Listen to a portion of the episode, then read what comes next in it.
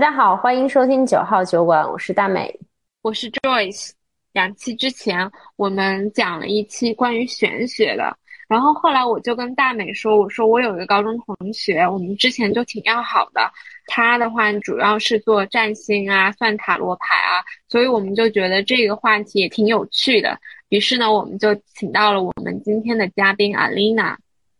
大家好，我是阿丽娜。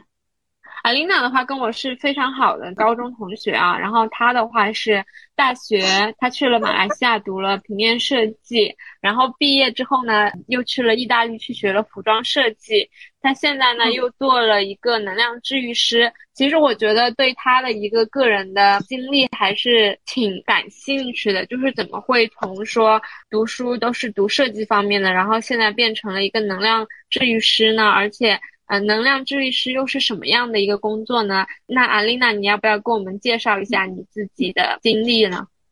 呃，好的，好的。那其实我呢，我是从零七年开始，我就出国去马来西亚去学了平面设计。那其实我刚开始接触玄学是在马来西亚那边，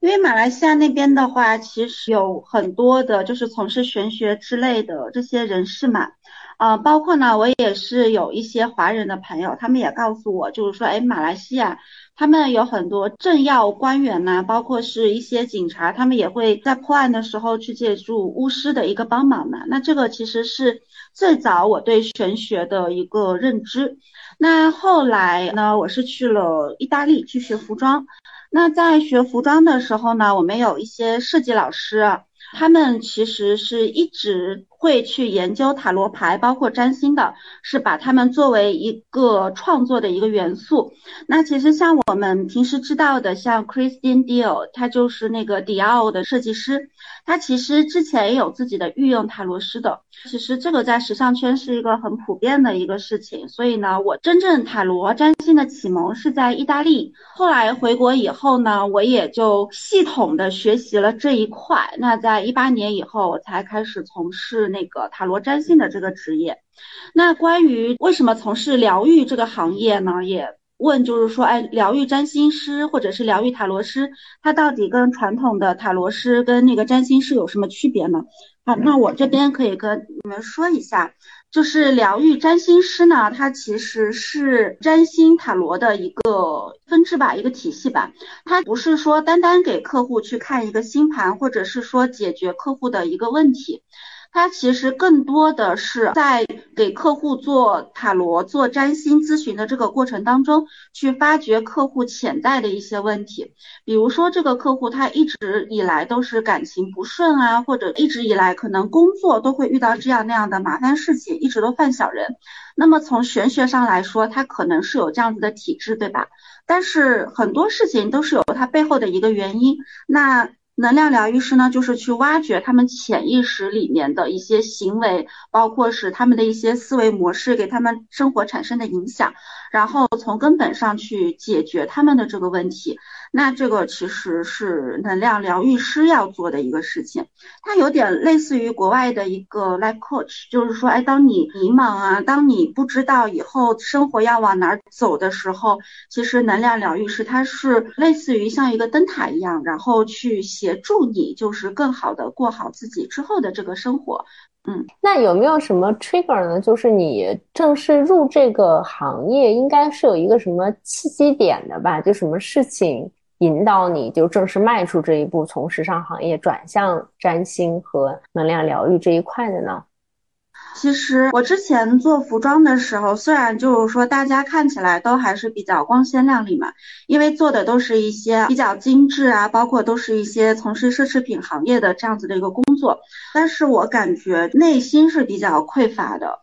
就是说，哎，有很多心里面的话就没办法跟周围的人去说。那周围的人关注的可能就是一些比较光鲜呐，或者就是说，哎，比较显眼啊，或者就是说，哎，关心的就是，哎，我们怎么样去享受我们的生活啊？但是很少会有人真的跟你走入心去聊。所以我其实，在从事服装行业差不多三四年的这个时候吧，我我感觉到生活的一个迷茫。包括是我不知道我之后是不是要一直从事这样子的一个行业。这个虽然面子上确实是比较光鲜，但是我感觉我内心其实是说实话是比较空虚的。所以呢，我那个时候也有找了一些心理医生，但是可能都没有说很好的去解决我这个问题。所以我就想到说，哎，塔罗它其实也是可以看到你内心真正想要的一些东西。所以的话，我在上海找了一个塔罗师给我进行一个占卜，就是问他我关于迷茫的这个问题。啊，那我觉得说，哎，算完之后还是挺治愈的。所以那个时候其实萌生了一个想法，我以后或许也可以从事这一行。哦，那可能也可以去帮助更多比较迷茫的人，是这样的。哎，那你刚才说到了那个能量治愈师，就等于说你给别人算星盘，然后算塔罗牌，如果他在生活中他得出的一些牌面的结果，或者你看他的星盘的一个运势啊，你再去给他们一些建议，这样子，然后或者说去引导他们，又变成了一个 life coach 生活教练的这样的一个角色，其实就完成了一个完美的闭环，对吗？对，可以这么说，因为呢，其实占星它是看你原始出生时候你的这个生命能量是怎么样的，包括就是说，哎，你的生命起点它是一个什么样的一个形状。那如果你在不作为的时候，那生命会往什么方向去走？其实星盘它也给了我们很多可能性。就是说啊，如果你不想按照你原始的轨迹去走，那么你还有哪些其他的可能性是可以挖掘的？这个是可以看出来的。那关于塔罗呢？它更多的是，哎，针对某一个具体的问题，然后去提问。比如说，哎，我为什么最近工作上一直犯小人？或者就是说，哎，我这次升职能不能成功？那像这种很细节、很细枝末节的这些东西，可能星盘它比较宏观，是很难具体到这么精确的。那么塔罗的话，它更倾向于在小的细节方面、小的生活方面，可以给到你更好的建议，是这样子的。然后再结合心理学方面的这个内容，就可以很好的对这个人进行一个比较正规的，或者说比较系统化的那么一个疗愈体系，是这样的。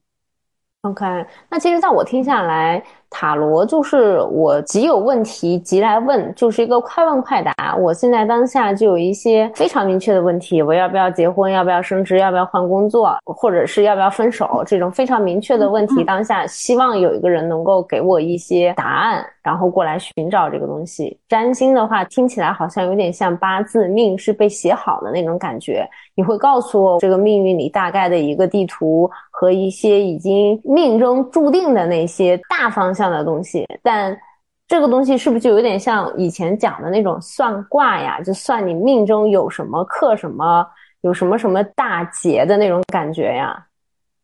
啊，有点类似，是这么说，就是塔罗呢，它就是一个快问快答，就是哎，我有什么事情想不通，比如说我男朋友喜不喜欢我，他想不想复合，这种都是你直接给我具体的问题，我就可以马上给到你具体的一个答案，是这样子的。然后占星呢，它更像是一个宏观的你人生的一个地图，我们可以给你看哦，你的人生地图它有多少条路可以去选，那你实现你生活价值的最大化是往什么方向去走？那这些的话，其实都是可以通过星盘然后来给你看。那至于说的那个劫哦，只能说每个人的生命，它其实都有上帝馈赠给你的。哦，你特别擅长的地方，但是没有一个人他是十全十美的，所以你肯定是有不足的，需要去克服的这个地方。那像我们的话，我们会去看出来哦，你的福泽在哪里，就是说你哪一块会做的特别的顺。哦，但是你可能会有哪些地方是不足的？那这个不足可能会涉及到一些前世的一些关系，或者就是说，哎，可能是因为你潜意识的一个习惯问题，或者是说你行为的一些习惯。那我们可以从星盘当中去发现啊，你为什么在这个地方你会反复去跌跤？就是说，为什么这里会有一个 bug？那我们会通过这些方面，然后去给你进行一个指导，让你去克服，就是说，哎，你生命当中的软肋吧，或者就是说短板，可以是这么说，是这样子。的，塔罗的结果它也不是说一定的，就是说我当下给你看啊，如果你顺其自然去发展，它是什么样的啊？但是它是不是有可调配的这个余地，或者说它是不是有可以改变的这个余地啊？其实我们是可以给到你一些建议的，是这样子。嗯嗯，哎，那我的命盘，我的星盘这个地方，我这辈子它是会改变的吗？还是说它是固定的？它其实生命都是有改变的这个迹象的，但不可能说，哎，像我们这种八字就马上变成马云、马化腾，这个是不现实的。但是在我们仅有的这个基础上，我们可以给我们生命去增加差不多百分之三十到四十左右的光芒，这个是可以的。嗯。哦，那之前还有一个说法就是命不能多算嘛。那比如说，我现在想知道我的大命盘里有什么，没有什么，应该注意什么，应该多可以发挥什么，然后可以在哪里更加去提高或者避免一些。那这种我是算一次就够吗？还是说我也可以多算几次，也没有什么伤害？会不会对这个运势什么的影响？因为老人家都会说不能多算嘛，会动了什么你的这个什么什么气之类的。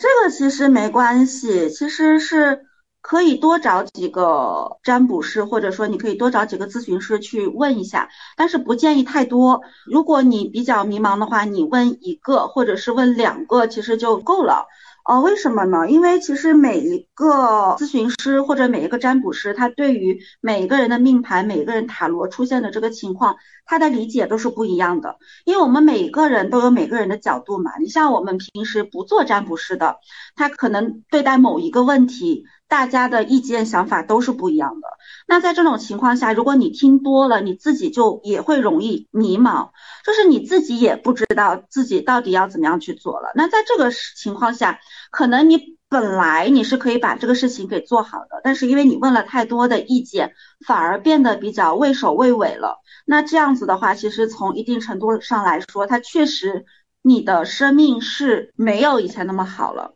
那另外有一点，如果一些占卜师他们告诉你你的这个婚姻不顺啊，你可能会二婚，那可能一个人这么说了，你就会往里面去记。虽然你当下你可能没有当一回事，但这个其实是植入在你的潜意识里面的，你就会一直觉得说我是不是会二婚，是不是会二婚？那有些什么风吹草动，你就会很容易往二婚方面去想。那这样子的话，其实是不利于婚姻稳定的，这也是一种吸引力法则吧，可以这么说。嗯。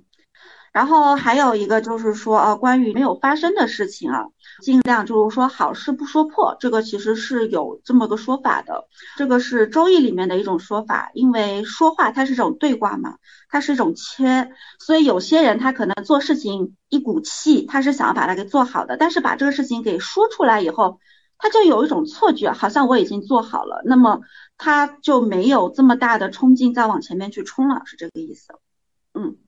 呃，这个我真的长知识了。那我想问一下，你看那个玄学里面有一命二运三风水嘛？其实对，就是我们之前那一期的嘉宾也讲过，他说一个人的命命盘都已经是在那里的，就像星盘一样，你在哪出生的这些东西都是固定的。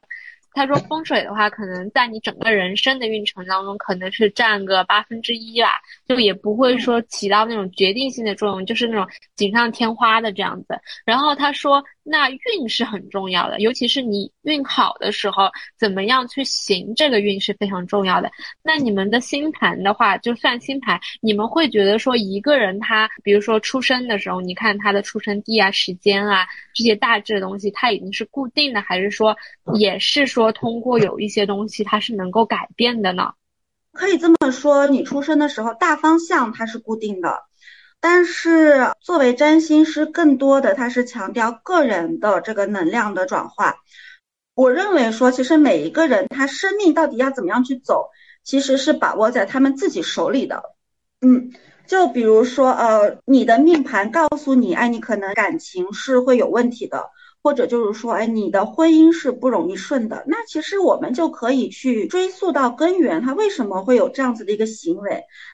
他不可能只是命运的关系，就是说，哎，你就是会孤独啊什么的。他可能是有双向情感障碍的，或者就是说，啊，他可能因为父母小时候的这个原生家庭的关系，自己会比较受伤，或者就是说，他不太会处理两性的这种情感关系。那我们是可以通过一定的训练，让他在这方面有所提高的。那可能不能说把他从一个二十分的马上拉到八十分，但是我想说，二十分的慢慢到三十分，慢慢到四十分，这个都是可以的，是这样子的。另外，关于风水的这个问题啊，其实风水它有分很多种，像我们见到很多生意人，他们会调家里面的风水，这其实就是调风水的一种方式。另外呢，就是我们经常会说近朱者赤，近墨者黑嘛，你跟什么样的人在一起，它其实也是一种风水。所以的话，你会发现啊，学霸他周围可能比较多的也都是学霸类型的，女强人周围很多也都是女强人。这种就是说磁场的一种吸引力。那如果你想要让自己成为什么样的人，你可以去有意识的提升这方面的磁场，去融入这方面的群体，然后你会发现你的磁场跟他们是越来越相近的。风水的话，它也不是说特别玄乎的一个概念吧，周围一切的东西其实它都是风水的一种能量，包括我们穿的衣服，像比如说我今天穿了一件粉色的。那么我就是给身上补了一些火的这个元素，它也是调我自身的这个磁场，是这样。嗯嗯，我听了这么多，我感觉其实，嗯，不管星盘啊，还是玄学，还是你说的这个磁场能量，我觉得也涉及到一些积极心理学，就比如说。嗯，你如果说你相信自己可以做的话，或者说你跟一些正能量的人在一起的话，你可能你所谓的身边的磁场就会变得更好，然后你的运势可能也变得更好。但是如果说就像之前大美也讲，她说老人家可能不让你算命算太多，因为你一旦算了，可能本来我跟我男朋友。感情好好的，人家算命一说你们俩可能会有问题，我可能平常一些很小的事情我就会记挂在心上，就会想说啊，我们两个怎么可能真的就是不好？对，会的，会的，会的。举个例子吧，两个人在一起的初始阶段，不可能会有人说马上掏心掏肺对你的，那大家都会有一些顾虑，可能都没有说完全交出真心。但是这个时候，如果你问一个塔罗师，他对我真心吗？那其实这个牌面看起来人家也是很犹豫的。那我跟你说，人家没有做好心理准备要，跟你好好走下去，走到结婚，人家也在犹豫。那可能这段感情一开始就被扼杀在摇篮里了。那么你们培养感情的。这个机会也就没有了，因为你一直会觉得说这个人对我不够真心，可能只是想跟我玩一玩呐，或者就是说他可能并没有说交出多少的真诚呐。其实，在你们两个人相处的过程当中，你就会潜意识对这个人比较排斥。我觉得其实是会有一个心理暗示存在的吧。就那天我们闲聊的时候，我也提过，是我那天听了一个节目，他就说摩羯座今年的学运特别好，然后反正差的我也听不进去，我就只想去往这些好的沾边儿。我就觉得哦，我今年学运比较好，那我应该学点什么？这个心理暗示对我来说还挺强的。然后我自从有了这个心理暗示之后，我就真的去找了一点新的东西在这钻研，在这学，因为我觉得今年我学运很好，我要是不学我就浪费了。就我觉得这个还是蛮强的，对对对，所以作为塔罗师、作为疗愈师啊，或者占星师，比较多的是要给到客户一些比较积极正面的一些反馈，然后让他们觉得哎，以后的生活是充满希望的，哦，然后让他们更明确哎，我当下要做什么是最正确的，那我觉得这个才是比较正确的道路。那同样一个问题，我去找不同的塔罗师，其实我是会得到不同的答案的吗？因为其实每个塔罗师的能量、能力和他解读问题的方式都是不一样的吧？嗯，对，是塔罗，它肯定是准的。在这个准的基础上，其实每一个人他看待同样一个问题，他的。角度方向是不一样的，嗯，还有一个就是说塔罗的话，它跟它的主人磁场是比较相近的，因为主人的磁场是可以感染到它，所以你会发现，哎，你找特别阳光的塔罗师去占卜的话，那出现的牌面就是很积极、很乐观的。那如果你去找一个呃比较犀利的，那牌面出来的信息可能就是比较犀利、比较果断的。那如果你找一个自律会比较重的，那出来的牌面可能比较纠结，是这样子。这个是会有细枝末节的一些不同，但是大方向是一样的。然后就是说，哎，占卜师他的表达能力、他的思维方式，包括他的履历、他的见识、他的眼界，其实都会影响到他跟你做咨询的这种体验感，是这样子的。虽然大方向是一样的，但是你们听到的内容可能会有比较多的一个差别，是这样。就是你刚才讲到不同的塔罗师算塔罗牌，我给你举一个真实的我的例子啊，就是在我之前失恋的时候，我特别爱找塔罗师去算我能不能跟我前男友复合，然后我觉得人就是会有一个怪圈，比如说我找到了塔罗师 A，他说你俩不能复合，然后巴拉巴讲了一堆，然后别人也说这塔罗师特别准，就是你知道。你失恋的时候是很痛苦的，即使你觉得说他可能讲的是准的，但是你会觉得说我不信，然后你又会去花钱再找另外一个塔罗师。这个塔罗师说哦，你们也许还有一次机会。我觉得很多女生都会有过我这样的经历，你对他们有什么建议吗？或者说为什么两个塔罗师会有不一样的结果？这就像我刚才说的，就是每个人的性格不一样吧。就是如果是。牌面出现只有百分之三十的可能性，那一个塔罗师可能觉得太费劲了，算了，就是不要再复合了。另外一个觉得说，哎，你可以试试看，努努力，万一呢？对，比如说我遇到这个人是个渣男，但是我还是想复合。如果说不复合，其实对我来说更好。但是呢，如果这个塔罗师说你们俩最好复合，但是这样复合了之后，其实对我的这种影响是更坏的。就如果是我的话，我我会说清楚的，我会跟他讲，你们可以复合，但是可能复合以后你们还是会遇到一样的这个问题。那要不要复合是你自己决定，反正我就是把你们有机会复合，然后复合以后可能会发生什么样的事情，我就告诉你了。哦，因为每个人的生命是他自己决定的嘛。其实我个人是觉得说每个人都不傻，甚至像一些女孩，她们甚至是恋爱脑，她们也不傻。这个男生对他们到底怎么样，他们心里是清楚的。那么每个人他遇到的任何一个人，我觉得都是他生命的一种历练吧，或者是说他的一个考验。所以的话，有些痛苦，如果他愿意的话，他还是可以去经历的。这个是每个人的生活经验嘛。我我个人是。那我针对这个复合的这个问题，因为我觉得很多人都有过这种失恋想要求复合嘛。那如果说我来找你，我说我失恋，我想复合，我说能不能告诉我？怎么复合？你们会算这样子的牌吗？就是给出建议，说教他们怎么复合这样子。啊，经常会有人来问我啊，就是说，哎，我要怎么样做可以复合？包括说男生想不想复合？那就是我们的缘分还有多少，还有多久？这个他们都是会过来问的。那作为塔罗师的话，客户他想知道什么，就给他什么样的一个建议就可以了。哦，因为其实塔罗的话，它任何问题都是可以算的，所以不管是什么奇怪的问题，其实都可以算，包括可以问这个男的现在外面有没有其他的人，这些都是可以算的。我觉得现在塔罗这么流行哦，就真的感觉就都是这种。都市青年人的心灵救赎，你懂吗？就是现在生活和工作可能压力真的很大，烦恼有很多，有时候你没有地方排解，又很想要一个答案，又给不出来。你找一个人聊聊天，帮你算一卦，就是像是一个抒发和沟通的一个窗口。好像我感觉心灵上确实会去舒服一些的。嗯，因为我大学同学也有一个人转行在做这个身心灵这一块嘛，然后他也会做这些。啊，塔罗什么的，然后最早他就跟我说，算熟人没有意思的，就是如果我真的想算，他可以给我算，但是他觉得可能找一个完全不认识的、口碑比较好一点的算出来会更准一点。你们会是这么认为的吗？确实有这样子的一个说法。首先呢，因为他是你很好的一个朋友，所以你找他咨询的时候，他已经有一个主观的一个认知了。比如说，哎，可能你之前几段感情失败都会因为什么样的原因？那他。会因为跟你太熟悉了，他就会先带入啊，可能这次也会有这样子的一个问题。那么给你咨询的时候，他就没有办法做到完全的客观。另外呢，因为你们关系太好了，所以相对于咨询师的身份来说，他更像是你的一个倾诉者，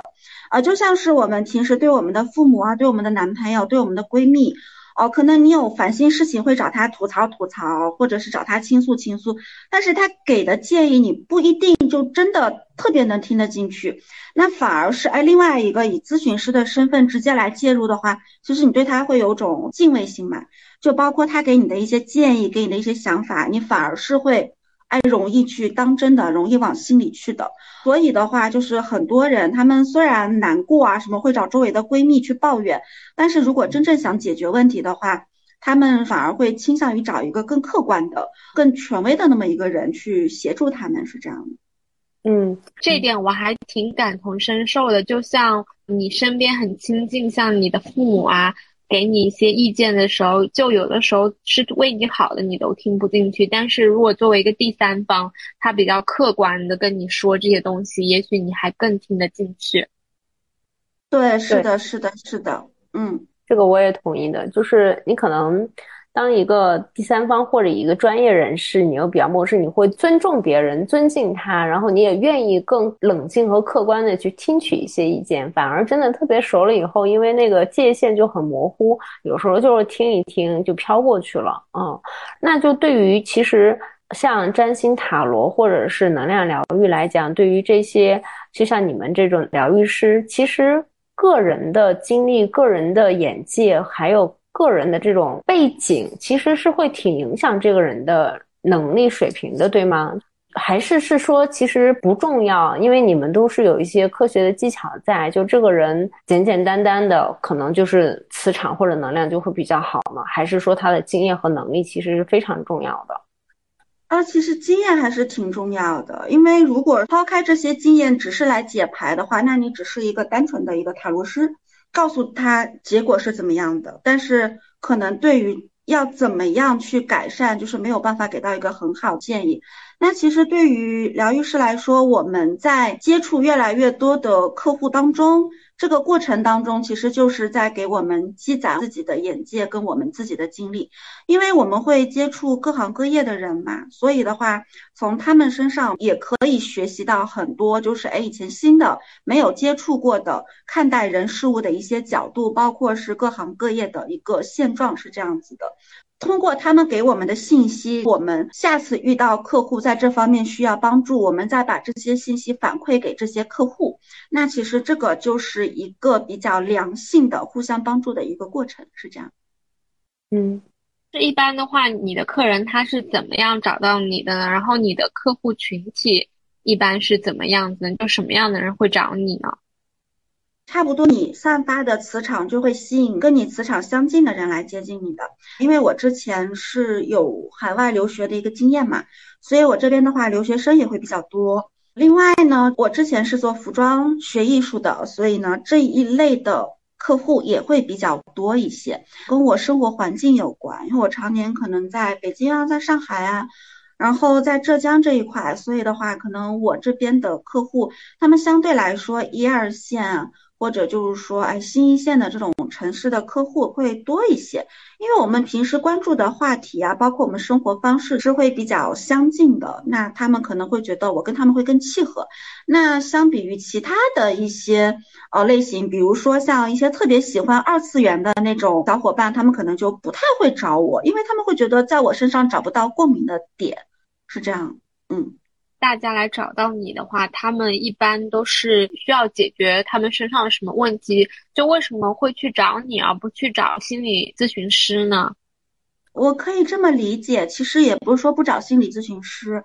举个例子，比如说他们已经很痛苦了，或者是怎么样的，那这个疾病困扰他们非常久了，他们是可以找心理医生去治疗一些他们反映出来在身体外在的一些。呃，抑郁症带来的一些影响，或者是焦虑症带来的一些影响，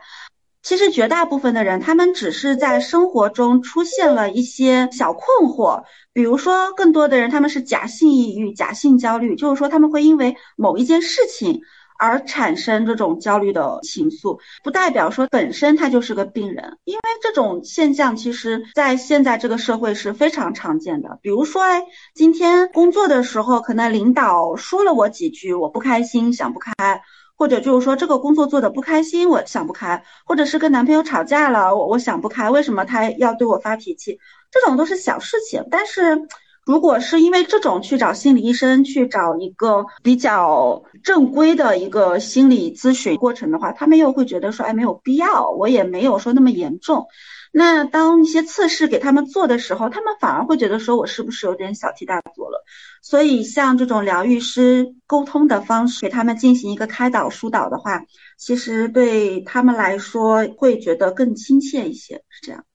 我自己其实。刚刚站在了这个问题的角度上，我去想了一下，如果我现在因为一些职场上的事情，可能特别抑郁吧，特别难过，或者是特别灰暗的那个阶段，你好像很难迈出去去找一个心理咨询师，因为你好像总觉得自己的问题还没有扩大到那个程度。就是我觉得可能有时候像生活教练也好，或者能量疗愈师也好，这样的一些科学方法和一些理论的人在那个地方，可以跟我一起聊一聊，帮我探寻一下我现阶段的问题。我觉得有时候可能是假性抑郁或者是迷茫，有的人真的能够跟你去沟通的时候，我自己想一想，我觉得会是一个挺好的事情的。嗯，就总比你自己一个人特别无助，然后也没有一个人聊聊天去抒发那样的一些情绪。自己待着特别痛苦，要好很多很多很多。对，因为其实现在假性抑郁的人很多，就是他没有到真正抑郁症的这个地步，但是他会比较丧，或者说比较低落。其实更多的一个是对当下情况的不理解，包括是说对当下生活的一个迷茫，或者说对当下感情的一个迷茫。那其实对他们来说，有人能够。告诉他们啊，他们到底要怎么样去做，怎么样可以把事情处理得更好，其实对他们来说就可以解开他们这个心结，让他慢慢走出来了。嗯，包括是有一个人可以去关心他们，给他们温暖，其实对他们来说已经是好很多，是这样。嗯，就是别人他会积累了一些可能负能量或者他一些困惑来找到你，对吧？那你自己的话，你会怎么样？排除自己身上的一些负能量，去净化自己身边的磁场呢？哦，那其实对我们疗愈师来说，遇到负能量是很正常的一个事情。那刚开始的话，我也是会不习惯，甚至很多客户他们的情绪会影响到我。那后来呢，我就会尝试去做一些冥想，通过冥想的方式去排出体内的一些负面情绪，然后让身体保持一个比较干净的一个状态。另外的话，因为我是佛教徒嘛，所以我有时候会念念经什么的，这个其实也是给自己净化的一个过程。那这样时间久了以后，客户的一些情绪就不太容易影响到我，这样我也可以更好的帮他们去做疗愈咨询。这样，嗯，那现在的这些客户或者是大家来找你，常见的问题都是什么呀？应该会比较有一些类似性吧。对，来找我比较多的一个就是说感情方面的事情，特别是女生嘛，这方面的问题会比较多，就是感情、恋爱方面的问题，包括一些婚姻啊，就是婆媳的一些问题，然后跟老公相处的一些问题，还有就是事业、事业的发展、创业啊、工作啊，到底要怎么样去做。是这样子的，还有一个财运，主要是这三方面，就是一个感情、事业、财运。但是这两年因为疫情的关系嘛，就是大家慢慢开始来问身体的也多起来了。嗯嗯，之前我听你说，如果一个人他有通灵的体质的话，算塔罗牌可能会算的比较准一些。你是什么时候会发现自己有这种通灵的体质呢？因为我是群星双鱼，那我知道你也是双鱼座。其实双鱼座本身它的灵性就是比较高的，就是你会发现啊，双鱼座的人啊，他经常会有一种直觉，就是我感觉这个事情它可能是什么样的，你就会发现，哎，真的就是跟想的是一样的。所以的话，其实以星座角度来说，双鱼或者是天蝎能量强的，他们的直觉力是比较准的。另外呢，其实每一个人他其实都是有通灵的这个体质的。像小孩子，你会发现小孩子他的感觉特别准。小孩子他觉得我喜欢这个人，那这个人身上磁场一定是很干净的。包括其实有一种说法，就是人在小的时候是可以看到很多超能量的一些事情的。那其实，在我们越来越长大的这个过程当中呢，因为我们的想法会越来越多，所以可能我们没有小时候那么纯粹了。那么我们可以通过冥想啊，或者是我刚才说的，给自己进化的这个过程当中，让自己恢复到最早的比较纯粹的这种状态里面。那么作为塔罗师、占卜师的话，如果你的磁场是可以一直保持比较干净的这种状态的话，其实。占卜的这个问题，或者是给别人咨询疗愈的这个过程当中呢，是比较容易让客户觉得被净化到的，或者是说，哎，他们看的问题是会更准的，因为他们比较少有自己比较主观的一些想法，嗯，是这样子的。所以其实这个也不是说一种特别神奇的一种超能力，可以说其实是每个人都具备的，只是说我们要怎么把它找回来，是这样。哎，那我还很好奇啊，像你们这种，因为你们拥有去看一些啊命盘呀这类的东西，你们除了平时自己的工作以外，会不会偶尔看一看，比如说这个国家的大运啊，或者是全球的一些大的趋势啊？因为这两年就很火嘛，在 YouTube 上上什么印度的那个叫什么阿南德啊，还有什么还是日本还是美国，就有一个老太太，就是她有一个网站，就会详细到每年每月。哪个总理要发生什么什么样的事情，或者全球又有什么样的灾难？因为很多人都会去算这种全球性的大运，甚至是我们上一期的嘉宾，其实在录节目的前后，他也跟我们说，他算了一卦，说近期会有战争爆发，然后果然俄罗斯跟乌克兰就打仗了。所以就是像你的话，也会偶尔算一些这些东西吗？会啊，会啊，会去算这些东西啊。但我的话，我可能。算他们这一类的会比较少一些，我会更偏向于去算之后的一些就业机会，主要是在哪些地方啊？包括之后大家的一个运势会有一个什么样转变呀？就像其实从二四年以后吧，我也有算，就是说接下来的话，像身心灵这一块啊，包括是说像女性创业者，其实对他们来说的话，嗯，机会会多很多，比以前会多很多。啊，甚至像我们就是说现在这种疫情的一个情况，我也会去算大概什么时候会有一个好转的一个迹象，是这样。嗯嗯。还有一个就是，比如说我和一个伟人，那随便举一个例子吧，我就说爱因斯坦吧。那像我跟他的命盘，真的就是摆在台面上的时候，就是能看出来哪个人是更好的、更牛的，会在这辈子做到更大成就。然后另外一个人就是普普通通的普通人，就是可以直接看出来的吗？哦，他是可以看出来，就是说你命盘能量是什么样的一个状况。但是可以这么说，就是。反而是越伟大的这种人，他命盘上的坎坷其实是会越多的，哦，因为他要经历过这些，他才有能力去拥有这么多的东西。那至于你能不能扛过去，你要怎么扛过去，这个就要看你自己怎么样去做了。就像我刚才说的，那可能扛不过去，他可能一辈子就碌碌无为了。如果能扛过去的话，他就可以成为一个伟人，是这个意思。所以命盘它不是告诉我们我们的结局是怎么样的，而是告诉我们我们有哪些潜力可以去挖掘的，包括是我们有哪些能量可以去运用的。那你到底要不要去用？那你想要过什么样的生活？那这个就是让你自己去决定了，也没有说一定要做伟人。只是有时候平平淡淡的也是挺幸福的，因为每个人追求不一样。对，对你这样子讲起来，我就想到了知乎上，然后算到一个著名的企业家，他说看他的面相就有牢狱之灾。所以说，我觉得我还是挺认同你说这一点的，就是你变成一个非常伟大的人，或者说很知名的企业家，他并不一定是好的事情，也许他一生中会有。大起大落，甚至进监狱啊，这样子。那普普通通的一个人，就是平平淡淡才是真。嗯嗯，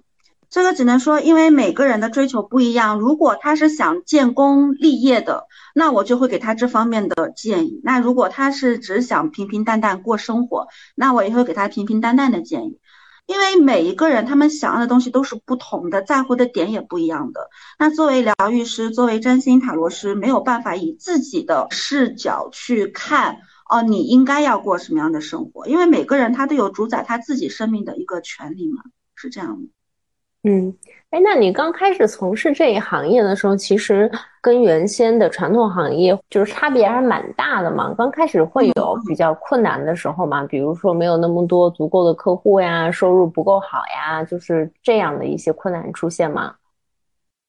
啊，有的，有的，有的，就是刚开始的话比较多，确实是没有客户找我，因为他们也不知道我的专业性是怎么样的。另外的话，就是说周围的人会不理解，像我父母啊，他们会不理解。之前对塔罗啊、对占星的理解，就是说，哎，你是不是在搞封建迷信这样子的？就包括我周围的一些朋友嘛，周围朋友很多都是从事一些比较光鲜的一些职业啊，他们就会觉得说，你为什么去干这个？你之前那个不好吗？他们就会有这样子的想法去去看你。但是在你不断的一点一点踏踏实实去做的时候，他们发现你改变，你有转变的时候，他们其实反而会开始越来越尊重你了。就现在我的父母啊，包括我周围的朋友啊，他们还是比较支持我的，而且他们也开始越来越尊重我了，是这样的。是想 Q 一下，因为我知道阿丽娜她家的话是怎么说呢，来自书香门第吧，就从外公那一代开始就是做公务员的，然后。爸爸妈妈也是公务员，我其实还挺震惊的，就是你父母现在完全接受你从事这一个行业，现在也就几乎是属于不管你了。这中间有没有什么可以分享给我们的吗？你是怎么样成功的说服你父母的呢？那首先啊，我觉得父母反对是正常的，因为一来呢，父母对这个行业不了解；二来，父母也是关心你，怕你走错路，他们才会反对的。那作为孩子呢，就不要和父母硬刚，就是不要说你们都不理解我怎么的，就是试着站在父母的角度，他们觉得这个事情可能不靠谱，那我就尽量把它信息合理化。也就是说，我会去考国家认证的心理学资格证书，那以这个来作为我的一个背书，包括我也会跟一些幼儿园跟他们去合作，跟一些培训机构跟他们去合作，针对他们小孩的一些心理健康啊。包括是一些小孩的一些教育啊，会通过星盘呐，或者是塔罗的方式，对小孩去做一个比较系统化的一个培养吧，可以这么说。那父母就看到说，哎，我其实也是跟实业有挂钩的，而且我也是有背书，我有资格证书的，我是国家认证的。那么这样子的话，可以减少他们很多的顾虑。而且我一开始其实对他们是屏蔽的，到后来我客户比较稳定了。